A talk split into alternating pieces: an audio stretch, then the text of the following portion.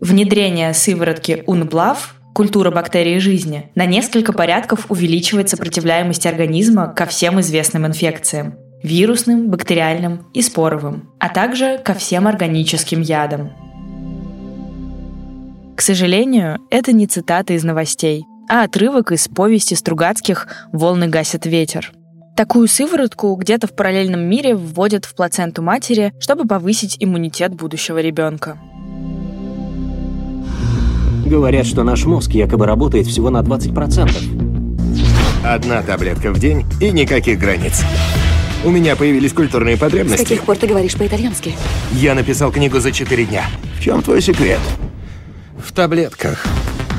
А это отрывок из фильма «Области тьмы». Главный герой, писатель Эдди, принимает засекреченный препарат НЗТ, который помогает его мозгу работать на полную мощность. Благодаря лекарству Эдди достигает невероятного успеха.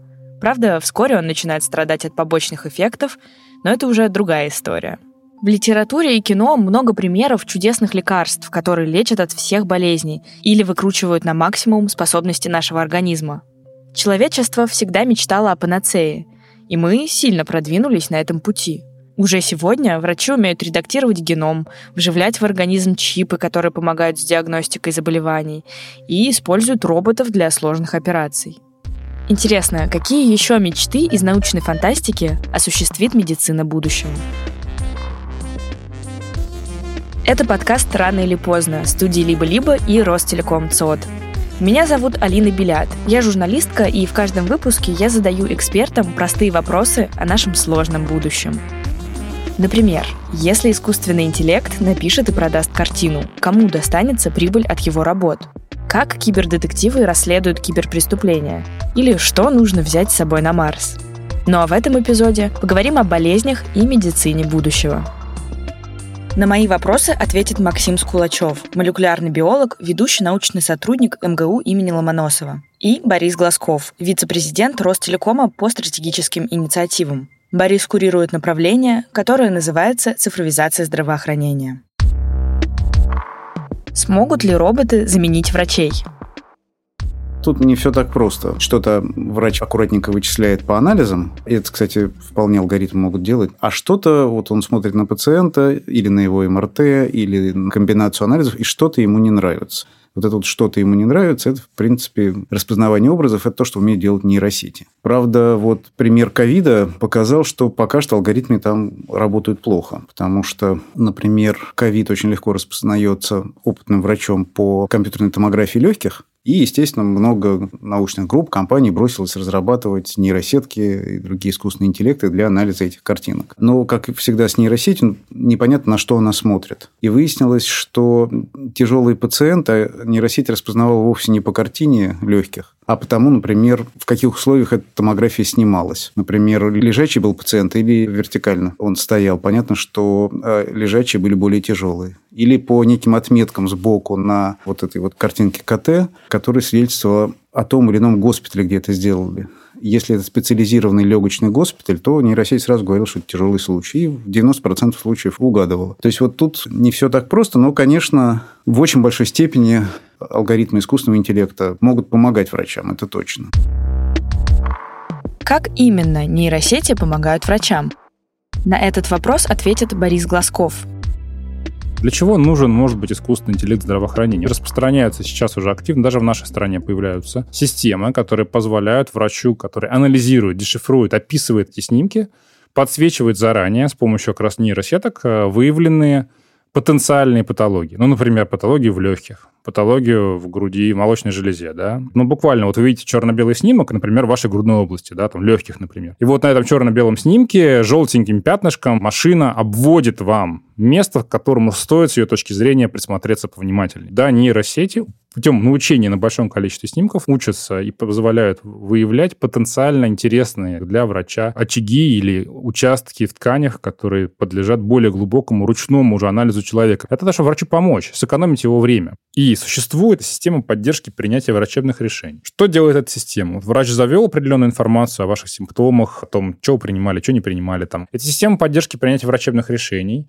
по огромной базе, собственно, электронных медицинских карт начинают искать, какие диагнозы другие врачи раньше ставили людям с подобными признаками, какие лекарства они назначали, да, и так далее. И тогда эта система начинает вашему уже терапевту выдавать подсказку. Вот смотри, возможно, вот такое сочетание препаратов позволит с этим справиться, потому что в таком-то количестве, там, сколько тысяч случаев, это помогало. Мне кажется, что основные перспективы у искусственного интеллекта в здравоохранении лежат не в самом искусственном интеллекте как таковом. Наиболее выдающиеся результаты будут возникать на стыке между информационными технологиями, то есть искусственным интеллектом, и биологией. И о чем я говорю? Например, искусственное зрение.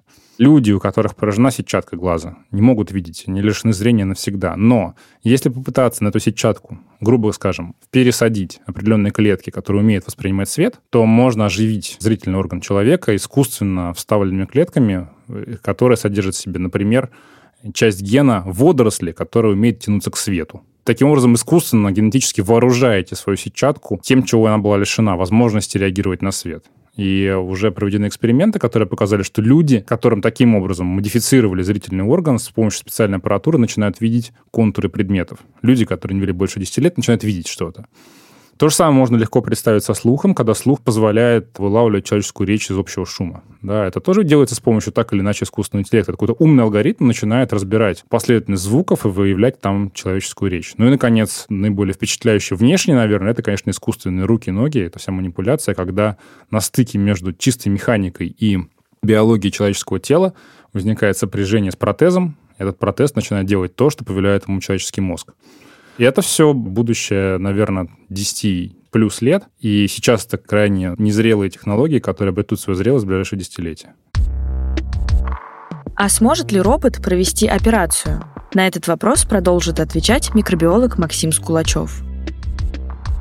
Тут во многом уже будущее наступило. Есть роботы да Винчи, которые помогают хирургам делать операции минимально инвазивные, потому что зачастую размер разреза, который делается на теле пациента, он определяется не тем, вот какого размера патология, а просто, что хирургу нужно некоторое место, потому что ну, все-таки даже самые тонкие пальцы имеют некую толщину, самые тонкие инструменты, чтобы можно было держать в руках, нужно иметь некие пространство для маневра. И вот робот да Винчи решает эту проблему, потому что используются очень тоненькие, очень маленькие инструменты, которые управляются роботом, а что делать роботу, говорит и так направляет его с помощью специальных там, джойстиков и других штук хирург. И вы можете на экране указать, вот какой именно сосудик нужно пережать, и очень маленький манипулятор робота его пережмет. Все изображение передается с камер. Причем заметим, что для этого хирург, в общем, не должен находиться в одной операционной с пациентом, потому что это все передается электронно, все эти электронные изображения, обратно команды на инструменты, где зажимать, где резать. То есть, в принципе, он может быть в другой стране в этот момент. А стоит ли нам в будущем ждать новых инфекций? Инфекции будущего, они будут, они будут ужасно. К этому надо готовиться, и ковид нам крепко постучал по голове, что все слишком сильно расслабились. Заметим, что коронавирус SARS-CoV-2, который вызывает ковид, это еще не самый худший случай. Нам во многом очень сильно повезло с тем, что это настолько мягкий и безобидный вирус. Вирусы способны на гораздо более гадкие вещи. Поэтому сейчас как раз хорошее время задуматься, что нам сделать, чтобы не повторилось. А что может повториться? С одной стороны, вирусные инфекции. Как правило, это зоонозные инфекции, то есть перекинувшиеся с животных на человека. Зоонозы – это заболевания, вызванные бактериями, вирусами или паразитами, которые передались от животного человеку. Например, птичий грипп, чума, лихорадка Эбола, сальмонеллез и COVID-19. Почему это опасно? Почему это вот болезнь будущего и вот уже настоящего? Из-за глобализации. Потому что эти перекидывания с животного на человека, они происходили всегда, но обычно это происходило там, где люди много контактируют с сотнями тысяч животных. Это очень похоже на то, что происходит в Юго-Восточной Азии, на огромных птицефермах, свинофермах, зоофермах с пушным зверем куда постоянно залезают всякие дикие животные, летучие мыши, их там кусают. А случаются вспышки среди вот этого домашних животных. Их же обслуживает огромное количество рабочих. Они не проверяются на инфекции. Вот вам, пожалуйста. Это на самом деле происходило и раньше, но раньше путь вот этого рабочего или его какой-нибудь там племянниц, который приехал на побывку из города в их деревню погулять по местам юности – Путь от этого человека до Манхэттена занимал месяцы и годы. Сейчас эта племянница может вернуться обратно в свой Шанхай, купить билет и через 10 часов быть в Нью-Йорке. И мир стал настолько маленький, что нам нужно выбирать. Либо мы продолжаем разводить свиней и кур, так как мы это делали предыдущие э, тысячу лет, либо мир глобален, и мы путешествуем. Вот Сейчас очень показательно произошло с закрытием международного сообщения из-за ковида, насколько исчезли респираторные инфекции. Грипп просто исчез, это заболевание уже больше в этом году нет. Другие тоже очень сильно снизились. И вот если э, говорить о вирусах, то если мы ничего не сделаем, будут появляться очевидные занозы, и вот они могут быть гораздо хуже, чем ковид. Другая история – это устойчивые к антибиотикам бактерии. И вот тут вот грамотные эволюционные биологи, они давно бьют тревогу, что вообще происходят страшные вещи. Мы разработали довольно много новых антибиотиков – они прекрасно эффективны в первом применении. Как только их э, назначает любой желающий, иногда просто сам себе, что-то у меня горло болит, я куплю-ка я новый антибиотик, закинусь. Смотрите, как здорово он мне помог. И первый действительно пару раз он, он поможет. Да, вы его сейчас вылечите, но бактерия, которая гуляла в легких этого пациента, она убежит в вашу больницу – и будет ждать следующих жертв. И через некоторое время э, у этой бактерии появится устойчивость и к новому, дорогому, замечательному, эффективному антибиотику. Он уже будет неэффективен. Вот если все делать, как мы делали 10 лет назад, сейчас немножечко люди все-таки уже об этом задумались, то это ведет к очень серьезным проблемам, когда попадание в больницу будет означать смертный приговор. Просто потому, что ты туда попал своей проблемой, не знаю, диабетом, а вышел с букетом резистентных бактерий, с которыми непонятно, что делать. Это вот я описал апокалипсис микробиологический, которого очень сильно опасаются люди. Но чтобы его не допустить, нужно просто не выпускать антибиотики в применение вот так запросто.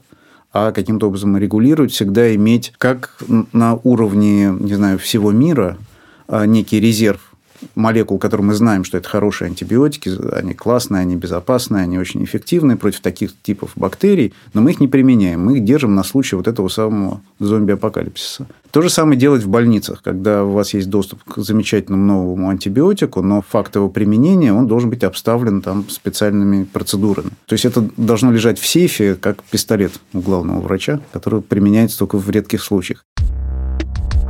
Человечество всегда мечтало о панацее, лекарстве от всех болезней. Может ли в будущем появиться такая чудо-таблетка? С одной стороны, пока мировая фармацевтика вот противоречит этому прогнозу, потому что лекарства становятся все более и более специальными.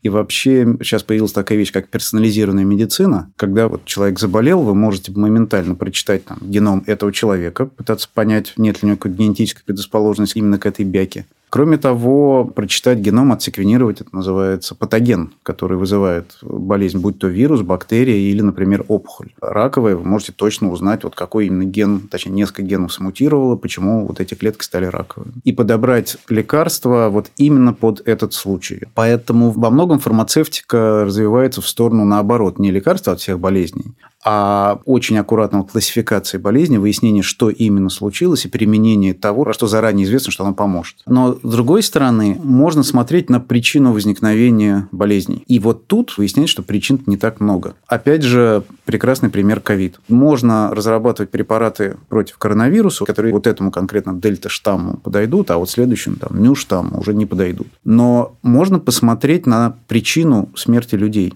И выясняется, что люди а, при тяжелом ковиде гибнут, убиваемые собственной иммунной системой. Дело в том, что когда иммунная система человека начинает бороться с коронавирусом или любой другой инфекцией, наши клетки вырабатывают цитокины. Эти молекулы распространяют по телу сигналы об опасности и стимулируют защиту организма. Но когда цитокинов слишком много, они сами становятся опасностью. Разбушевавшийся иммунитет атакует жизненно важные клетки – и это может привести к сбою работы органов и даже смерти. Такая реакция называется цитокиновый шторм.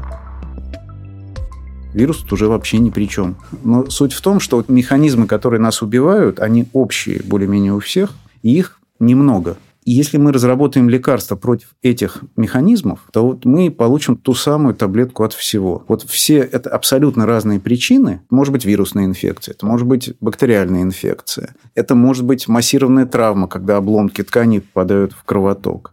Это может быть охлаждение организма, токсические шоки. Причины возникновения вот такого критического состояния организма, они разные, но на самом деле можно найти лекарства, которые будут э, отключать вот это самое критическое состояние, бить по единой системе, которая переводит наш организм в состояние нежильца. И тогда у нас получится, ну, в некотором роде таблетка от всего. А что с лекарством от старения? Это возможно? Если разобраться, то у большинства болезней есть общая причина – это возраст. Просто потому, что мы стареющие существа. И возникновение большинства гадостей в нашем организме связано со старением. И а, в этом смысле, конечно, правильный подход к поиску лекарства от всего – это поиск лекарств, который будет тормозить или, может, даже останавливать процесс старения. Если мы сумеем что-то сделать со старением – то препарат, который тормозит старение, он должен иметь все признаки панацеи. И вот тут до конца непонятно, можно ли сделать лекарство от старости. Я убежден, что можно. Тут на самом деле в мировой науке идет такая большая заруба на шашках между людьми, которые считают, что со старением что-то можно сделать, и людьми, которые считают, что это процесс абсолютно неизбежный, не связанный с биологией, а связанный просто с, с износом нашего организма, как сложного аппарата, сложного механизма. Вот вы ничего не сможете сделать со старением «Жигулей». Мелкие поломки накапливаются, потом ломается что-то, без чего автомобиль не может ехать. Но вот обращаю просвещенное внимание публики на то, что мы от «Жигулей» довольно здорово отличаемся. Биологические существа, у них есть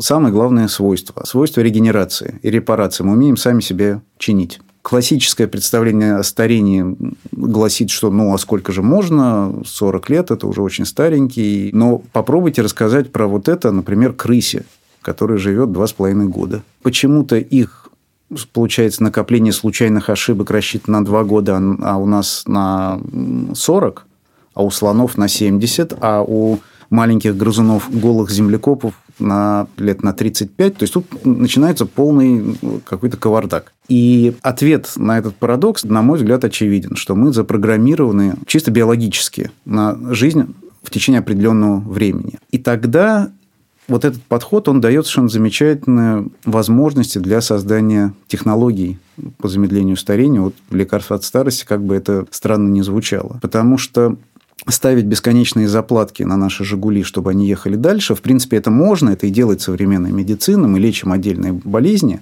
но в конце концов, как бы хорошо за шестеркой «Жигулей» не следили, 20-летний автомобиль этой марки – это, в общем, такая довольно странная вещь. Если же мы стареем из-за вот этой программы, то вместо лечения отдельных болезней, вот этой расстановки заплаток, мы можем создать препарат, который бьет по вот этому механизму старения и его тормозит. И тогда такие люди должны стареть медленнее. И для того, чтобы решить эту проблему, нам не нужно, опять же, разрабатывать какие-то очень хитрые методы лечения отдельных патологий, а нужно придумать что-то, что сломает э, имеющийся в нас биологический механизм. А ломать, в общем-то, проще, чем, э, чем строить.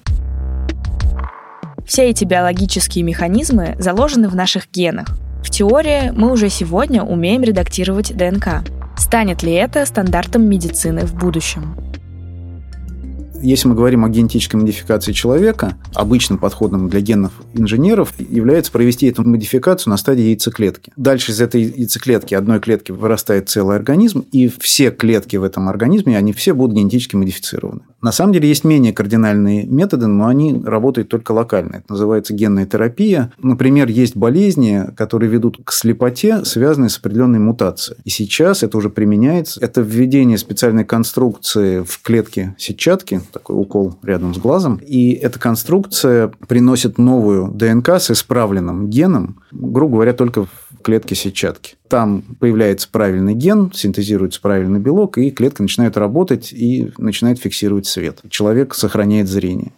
Это вот генная терапия. Так вот, мы можем менять наши гены, в этом нет никакой проблемы. Ограничение здесь, э, как ни странно, исключительно этического толка, а вовсе не технологического. И вот тут я могу рассказать очень поучительную историю, которая произошла уже почти три года назад. Бравый генный инженер из Китая, из города Шэньчжэня, решил помочь паре своих соотечественников завести детей. Дело в том, что в этой паре мужчина был ВИЧ положительный. А ученые уже знают о некоторой мутации. Она встречается в основном в Северной Европе, но тоже довольно редко. Точечная замена в одном гене ведет к тому, что человек практически не чувствителен к ВИЧ. И этот генный инженер предложил этой паре провести генную модификацию вот, оплодотворенной яйцеклетки с целью, чтобы их дети были гарантированно устойчивы к ВИЧ. И он провел некую пресс-конференцию, в которой утверждал, что по в ноябре или октябре 2018 года родились двойняшки Лулу и Нана – первые генно-модифицированные человеки на нашей планете. После этого разразился чудовищный скандал. Этот ученый надолго исчез. Потом а, китайское правительство заявило, что он арестован.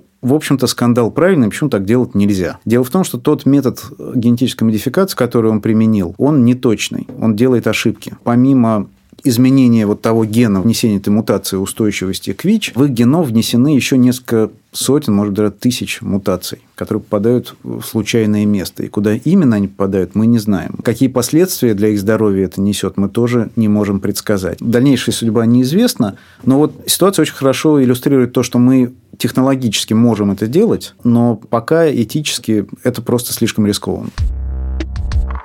А другие болезни мы сможем предотвращать до рождения? За последние десятки лет резко снизилась детская смертность. Это из-за успехов медицины, неонатальной медицины и так далее. Снизив детскую смертность, мы резко увеличили количество мутаций, которые сохраняются в нашей популяции. Они уже начинают встречаться друг с другом при заведении потомства. В результате человек получится еще более слабым. Это серьезная проблема, это еще одна из опасностей будущего. И у нее есть, в общем-то, вполне гуманное решение. Дело в том, что эти мутации видны. Мы можем читать геном человека. И почему бы это не сделать родителям перед заведением детей? Как минимум. И если выяснится, что родители друг другу генетически не очень подходят, это вовсе не значит, что сразу там Ромео, Джульетта, разлучение и тому подобное. Нет, пожалуйста. Эти мутации объединяются с некоторой вероятностью. Можно провести процедуру экстракорпорального оплодотворения. Во время процедуры ЭКО оплодотворение происходит вне тела женщины. Яйцеклетку и сперматозоид соединяют в пробирке. Несколько дней эмбрион растет в лабораторном инкубаторе – а затем его подсаживают будущей матери.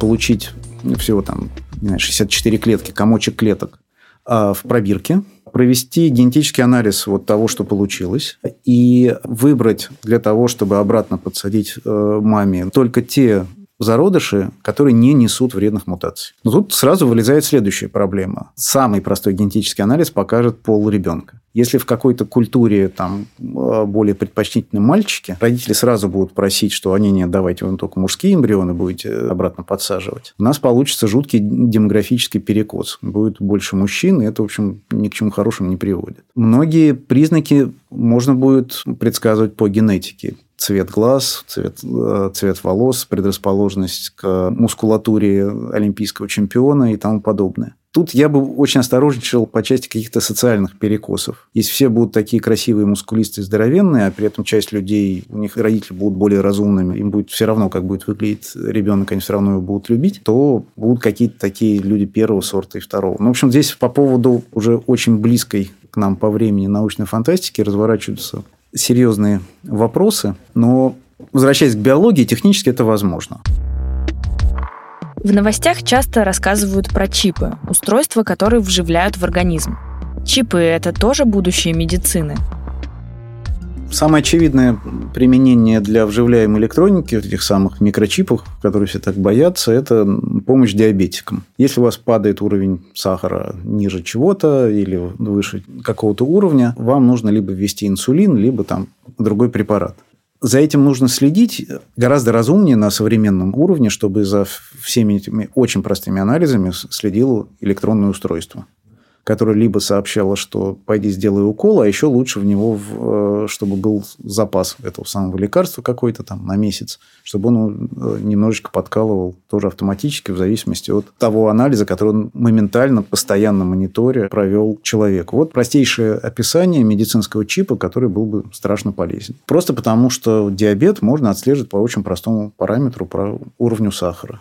С другой стороны, а почему бы нам не отслеживать, не знаю, свертываемость крови, тоже довольно простой анализ. Вот если крепко подумать, то можно десятки придумать параметров в нашем организме, которые мониторятся простыми устройствами, размером, там, не знаю, сантиметр, которые можно вживлять, но единственное, не забывать заряжать бесконтактным образом. И вживляемые помпы для диабетиков, они существуют. И я уверен, что появятся и для других состояний, других болезней. И ничего такого страшного я в этом не вижу. Вообще очень много вещей, связанных вот с этими чипами, связано с э, искусственными органами, протезами, которые становятся все сложнее и сложнее и работают все лучше и лучше. И, в общем, во многом там, ампутация конечности сейчас уже не является приговором к инвалидизации для человека.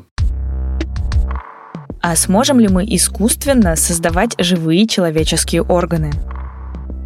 Конечно, при всем прогрессе в электронике биологические органы работают лучше. Вопрос, откуда этот орган взять? До сих пор эти органы берутся только у других людей. Это понятно, что это довольно дурацкий источник для органов, и нельзя ли их выращивать искусственно, например. Тут есть очень серьезные проблемы, потому что за очень редким исключением у нас органы не состоят из однородных клеток. То есть нарастить какой-то комочек клеток мы можем без проблем, пожалуйста. Но это не будет органом органа есть иннервация нервы, у органа есть кровеносные сосуды, у органа есть внутренняя некая организация, он разделен там обычно. И воспроизвести это до последнего времени было практически невозможно. Тут некоторые возможности появляются с развитием 3D-печати, потому что органы трехмерные, и, в принципе, можно вот в эти э, сопла принтера трехмерного запускать не чернила или там специальные полимеры, а клетки и вот ну, там основную часть делать клетками селезенки, а в нужный момент будет переключаться на клетки кровеносных сосудов. В теории звучит отлично, и, может быть, когда-то мы это научимся делать, но на данный момент вот только какие-то первые лабораторные успехи есть по этому поводу. Конечно, для применения это пока технология не работает. Есть варианты выращивать органы в лабораторных животных или там, не знаю, в свиньях, например, которые очень близки к нам э, с точки зрения трансплантации. Были замечательные работы, когда, например, на очень ранней стадии развития эмбриона э, свиньи в этот эмбрион вкалывались стволовые клетки человека. Они перемешивались с клетками эмбриона, и дальше должна была вырасти свинья, у которой некоторые органы свиные, а некоторые человеческие. Пока что тут ничего не получилось, потому что взрослые животные никто не выращивал, по, опять же, этическим соображениям. Это вот беременность у такой свиноматки прерывалась, по-моему, через 28 дней. Дальше изучались эти эмбриончики, и у них видели только мозаичность. То есть, у них в очень многих органах, кроме свиных клеток, были еще и человеческие клетки. Они были такие перемешанные. Поэтому тут технология пока не работает, но, может быть, все-таки эмбриологи как-то сумеют что-то такое сделать, чтобы органы для нас выращивали животные. Я думаю, что в ближайшие там, 3, 5, 10 лет тут возможно очень серьезный прорыв в этом направлении. Мы будем следить, очень надеяться, что что-то придумают. Лет 10 назад все говорили про нанотехнологии в медицине. Как там дела у наночастиц и нанороботов?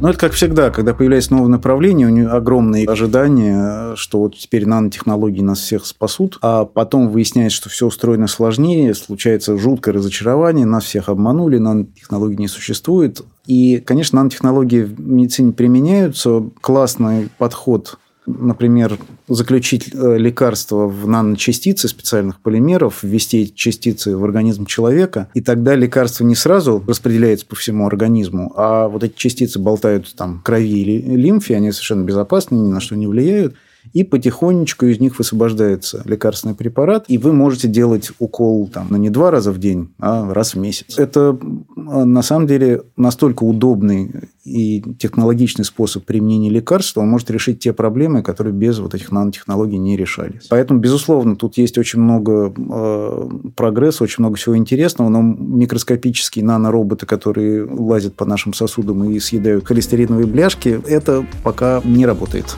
и будет ли когда-нибудь, неизвестно. Это был подкаст «Рано или поздно» студии «Либо-либо» и Ростелеком ЦОД. Над этим подкастом работали редактор Елена Чеснокова, продюсер Ксения Красильникова, звукорежиссер Андрей Овчинников и продюсер и ведущая Алина Белят. Обложку нарисовала Карина Язылян, а джингл написала Кира Вайнштейн.